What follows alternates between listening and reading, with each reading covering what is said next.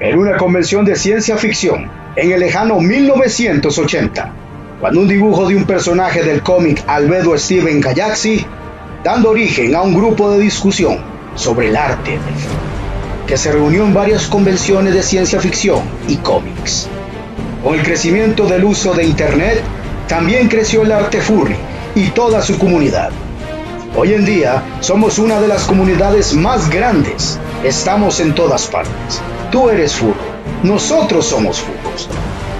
Y tú no lo sepas. Bienvenidos a Nación Furry, un podcast internacional donde un grupo de amigos con una gran variedad de opiniones discuten diferentes temas de esta maravillosa cultura.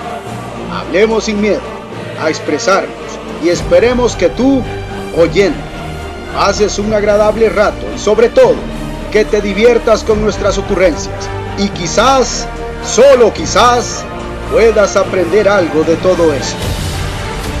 Sin más preámbulo, empecemos.